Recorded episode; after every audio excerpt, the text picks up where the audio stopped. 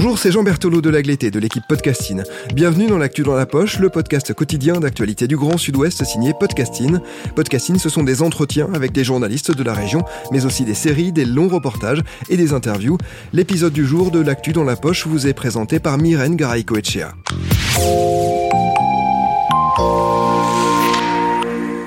Juin 2022, quelques semaines après la réélection d'Emmanuel Macron, 89 députés du parti d'extrême droite Rassemblement national sont élus au Palais Bourbon, du jamais vu sous la Ve République. Le temps démocratique est long, il faut parfois prendre un peu de recul. C'est ce que propose Le Monde dans un récit intitulé À l'Assemblée nationale, le RN se fond dans le paysage. Il a été publié dans le M, le magazine du Monde, le 8 janvier, et Jérémy Lamotte, vous en êtes le co-auteur. Bonjour. Bonjour. Vous êtes journaliste au service politique du Monde, vous êtes en charge du suivi du Parlement, donc Assemblée nationale et Sénat, toutes couleurs politiques confondues. Vous êtes par ailleurs originaire d'Orthès, près de Pau, et vous avez fait une partie de vos études à Bayonne. Aux côtés de Clément Guillou, vous avez fait un bilan six mois après les élections. Comment vous est venue cette idée? Mais Il fallait revenir euh, à la fin de la session sur qu'est-ce que voulait, qu'est-ce qu'a fait ce groupe euh, Rassemblement National? C'était la première fois depuis 1986 que l'extrême droite avait un groupe. C'est la première fois qu'il avait un groupe aussi important. C'est le premier groupe d'opposition. Donc on voulait revenir sur la stratégie menée et comment Marine Le Pen voyait et percevait ce groupe à l'Assemblée et comment elle comptait se construire sa marche en avant pour 2027 avec ce groupe. Si on revient aux élections, Nouvelle-Aquitaine notamment, cette percée a été fulgurante. 5 députés sur 28 dans notre région sont du RN. Du jamais vu par ici, puisqu'il faut remonter à 1986 pour trouver la dernière élection d'un membre du Front National, l'ancêtre du RN. C'était l'avocat Pierre Sirgue en Gironde. Est-ce que ces résultats à l'époque en Nouvelle-Aquitaine vous ont étonné? Étonné, oui, mais j'ai eu déjà des premiers doutes après l'élection présidentielle où j'ai vu qu'au premier tour, euh, dans des petits villages euh, des Pyrénées-Atlantiques ou des Landes euh, où je suis originaire, Marine Le Pen est arrivée en tête.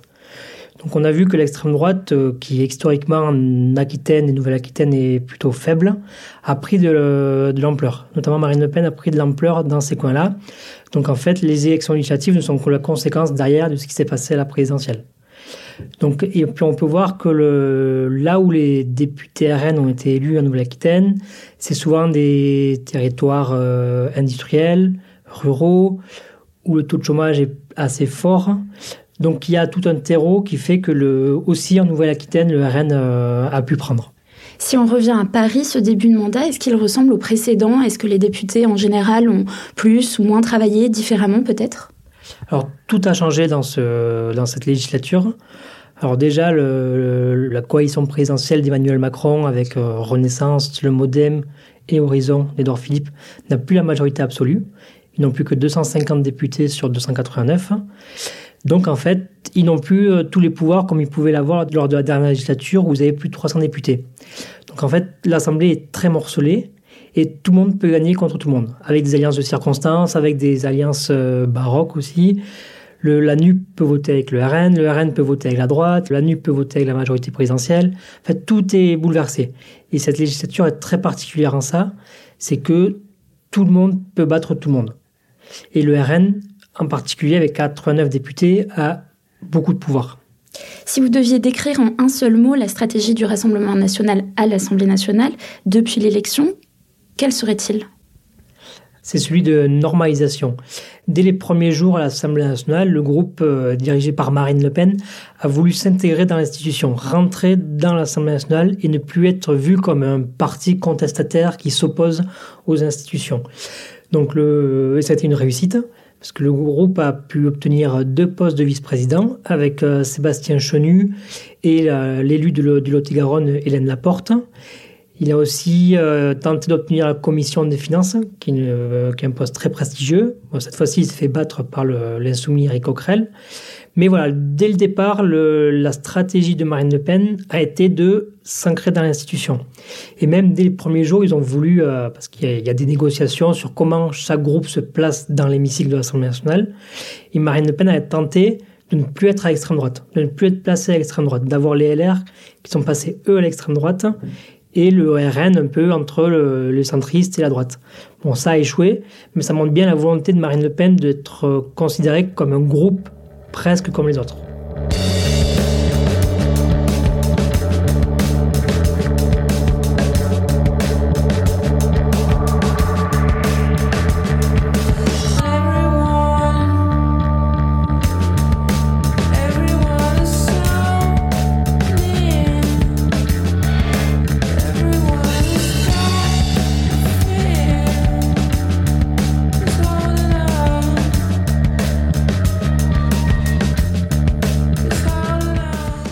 On se concentre peut-être plus, sur les députés de Nouvelle-Aquitaine, est-ce qu'il y a un, ou une députée qui, qui représente un, plus que les autres cet effort de normalisation, cette stratégie de normalisation?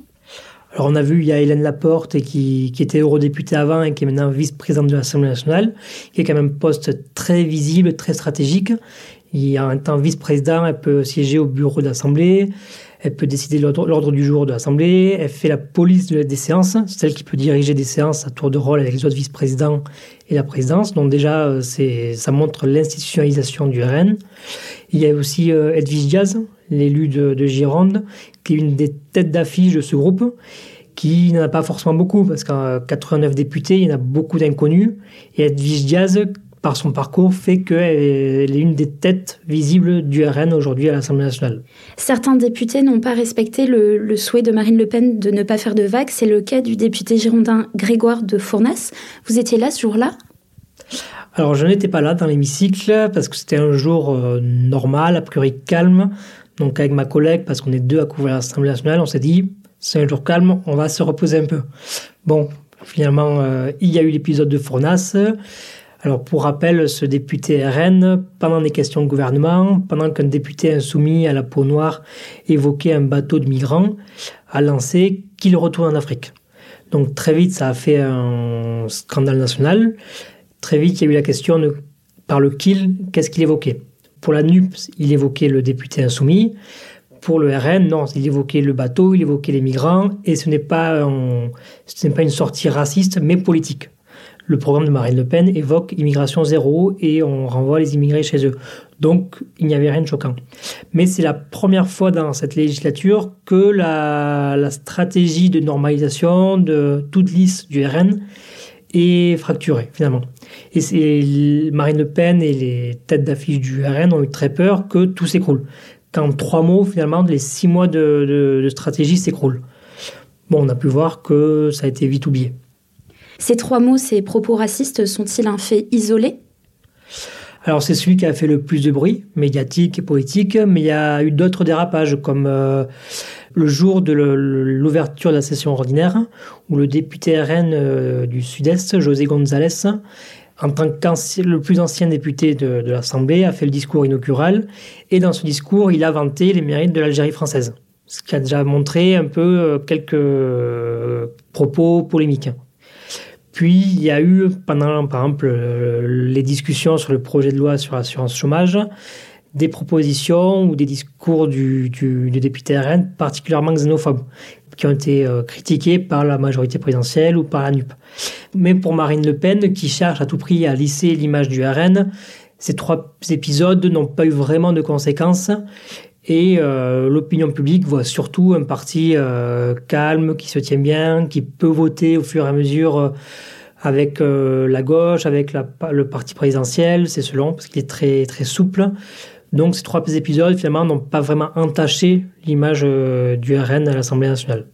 Rentrons un peu plus dans le détail. Quelle est la stratégie de ces députés RN à l'Assemblée nationale depuis le début de leur mandat? Alors c'est une stratégie qui se base sur l'agilité et la souplesse. Dès le départ, euh, le RN s'est placé en opposition constructive. Ils ont voulu faire un peu le miroir inversé de la NUP, qui, elle, s'est montrée en opposition contestataire et qui s'opposait à tout, tout le temps, au gouvernement. Le RN, dès le début, ils ont pu voter la loi sur le pouvoir d'achat, par exemple, cet été. Ils ont pu voter euh, la loi d'orientation euh, du ministère de l'Intérieur. À plusieurs reprises, ils ont voté en faveur de lois du gouvernement. Alors, ils expliquent ça par le fait que ce n'est pas parfait, les propositions du gouvernement ne sont pas parfaites, les leurs sont forcément meilleures, mais ce sont des avancées pour les Français, comme la loi sur le pouvoir d'achat qui prévoyait des chèques, des aides en faveur des Français. Donc, ils disent, bon, ce n'est pas parfait, mais voilà, ça va dans le bon sens, donc on vote pour.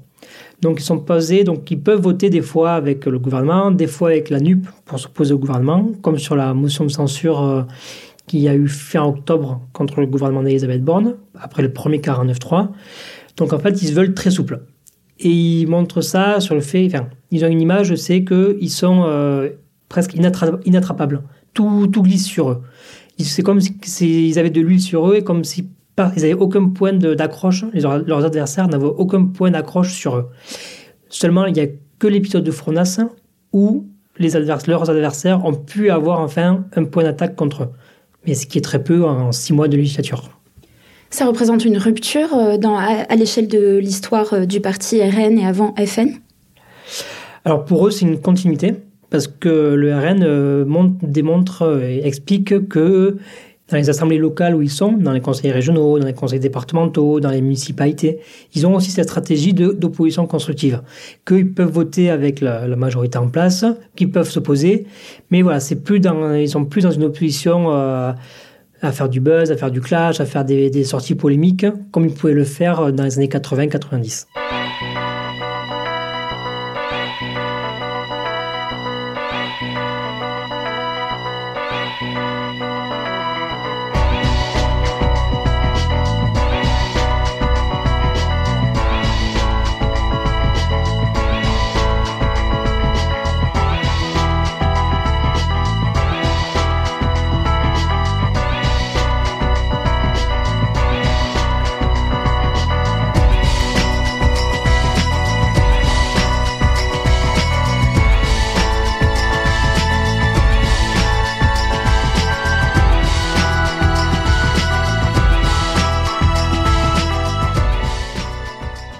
Quelque chose qui est assez étonnant euh, pendant ce mandat, c'est le nombre de primo-députés, c'est-à-dire des, personnes qui n'étaient pas euh, députées avant. Comment ça se traduit? Est-ce que ça se voit? Alors déjà, il y a une très grosse part de respect envers Marine Le Pen, qui est la chef du groupe. Beaucoup vouent une sorte d'admiration envers elle, parce qu'elle a quand même été euh, trois fois candidate à l'élection présidentielle. Beaucoup doivent leur réaction grâce à elle, grâce à son visage sur les affiches. Donc il y a une sorte de, respect, de, il faut suivre les consignes du chef, il faut suivre les, ordres donnés par Marine Le Pen. Donc au début, très peu parler en hémicycle. Parce que c'est quand même pas évident de parler en hémicycle, c'est pas donné à tout le monde. Donc on a vu au début ces 4-5 députés RN, dont euh, Sébastien Chenu, Jean-Philippe Tanguy, qui pouvaient parler en hémicycle. Par contre, les 80 autres, on les entendait jamais ou très très peu. Même en commission, où c'est un travail plus technique, où il y a moins de monde, même là, on les entendait peu. Mais là, le, parti essaye de pousser pour que euh, de plus en plus prennent la parole, de plus en plus euh, deviennent des spécialistes sur le sujet et soient visibles sur un sujet en particulier. Comme ça, l'administration, les entreprises, les, les, connaisseurs du secteur pourront voir, ah, il y a ce député RN qui connaît ce sujet, donc je vais aller le voir. C'est une forme d'institutionnalisation encore plus avancée du RN. Donc là, ils poussent pour que les députés s'affichent, parlent de plus en plus. Et dans leur prise de parole, ce qui est marquant, c'est qu'il y a systématiquement une référence à Marine Le Pen ou à son programme. À chaque prise de parole, c'est comme Marine Le Pen dit ou comme le programme de Marine Le Pen dit. Donc le fait que soit primo-député, comme on a pu le voir il y a cinq ans avec euh, En Marche, et député d'En Marche qui était primo-député, société civile, qui avait qui une forme d'admiration pour Emmanuel Macron. Mais aujourd'hui, on a la même chose au RN pour Marine Le Pen.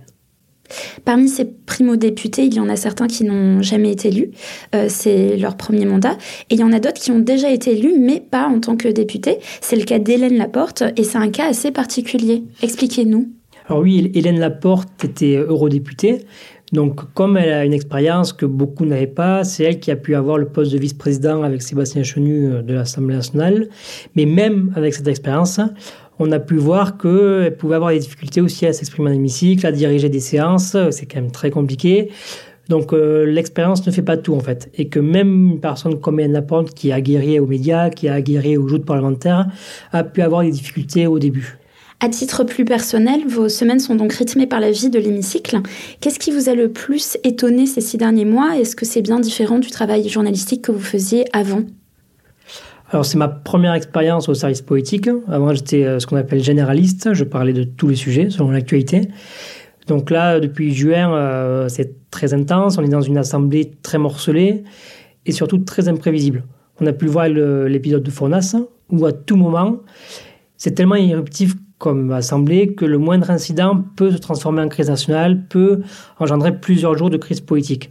Et ça, c'est le fait d'une assemblée qui, qui n'a plus de majorité absolue et où tout le monde peut peser, où tout le monde peut gagner, où tout le monde peut battre l'adversaire. Et les antagonistes, euh, antagonismes entre les groupes sont de plus en plus exacerbés du fait de cette situation politique. Qu'est-ce qui vous plaît à vous dans le fait de couvrir euh, cette thématique? Moi, ce qui me plaît beaucoup, c'est que déjà l'Assemblée nationale et les Français l'ont voulu en juin, c'est que tous les groupes sont représentés, tous les partis sont représentés. On a de la, de la gauche radicale euh, à l'extrême droite. Donc, en fait, les débats politiques aujourd'hui se passent dans l'Assemblée. Avant, ça pouvait être dans les médias, ça pouvait être euh, ailleurs ou dans la rue. Là, aujourd'hui, tout est dans l'Assemblée. Donc, ça me plaît beaucoup. On peut voir des députés de tous bords. Et en plus, il y a ce travail technique des projets de loi, des propositions de loi, de, des amendements. Travail un peu de, fond qui me plaît aussi, qui ce travail technique, c'est aussi un travail politique. C'est de la politique. Déposer des amendements, prendre la parole, euh, faire des suspensions de séance en hémicycle, tout ça, c'est politique. Et se caractérise et se montre dans l'hémicycle. Merci Jérémy Lamotte. Votre article À l'Assemblée nationale, le RN se fond dans le paysage est à lire sur lemonde.fr. Merci Myrène Garay-Coetchea. C'est la fin de cet épisode de podcasting L'actu dans la poche. Merci de l'avoir écouté.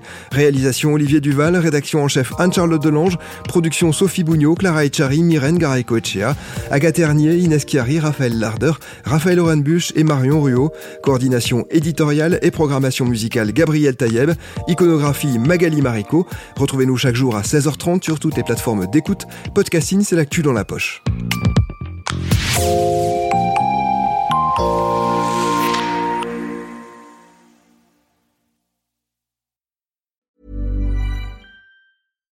Hi, I'm Daniel, founder of Pretty Litter. Cats and cat owners deserve better than any old fashioned litter. That's why I teamed up with scientists and veterinarians to create Pretty Litter. Its innovative crystal formula has superior odor control and weighs up to 80% less than clay litter.